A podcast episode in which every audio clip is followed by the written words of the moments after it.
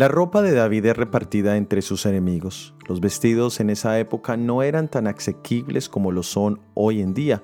Además, como hablamos en el devocional anterior, la ropa iba relacionada con el honor y respeto de una persona. Todos estos detalles nos indican que además de su dolor, está pasando por una situación muy desfavorable.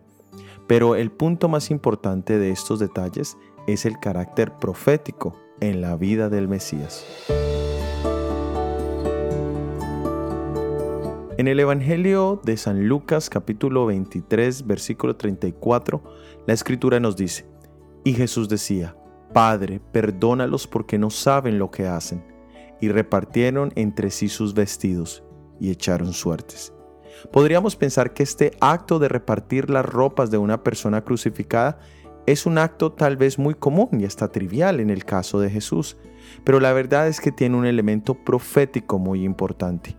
El evangelista hace una referencia directa con Salmos capítulo 22 para mostrar que estos son detalles específicos que nos muestran que habían sido anunciados por Dios y se estaban cumpliendo en la vida de Jesús.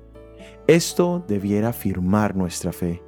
Para Jesús también tenían una importancia especial, ya que a pesar de sentir que su padre se estaba alejando, estos detalles le recordaban que todo estaba dentro del plan de salvación que se había trazado antes de la fundación de este mundo. Este cumplimiento le ayudaba a poner sus ojos en el gozo del resultado deseado, la salvación tuya y mía. ¿Qué profecías bíblicas has encontrado que afirmen tu fe? en momentos de necesidad, cuando las pruebas sacuden tu fe. Recuerda lo que esta profecía significó para Jesús. Soy Óscar Oviedo y este es el devocional Jesús en 365 días.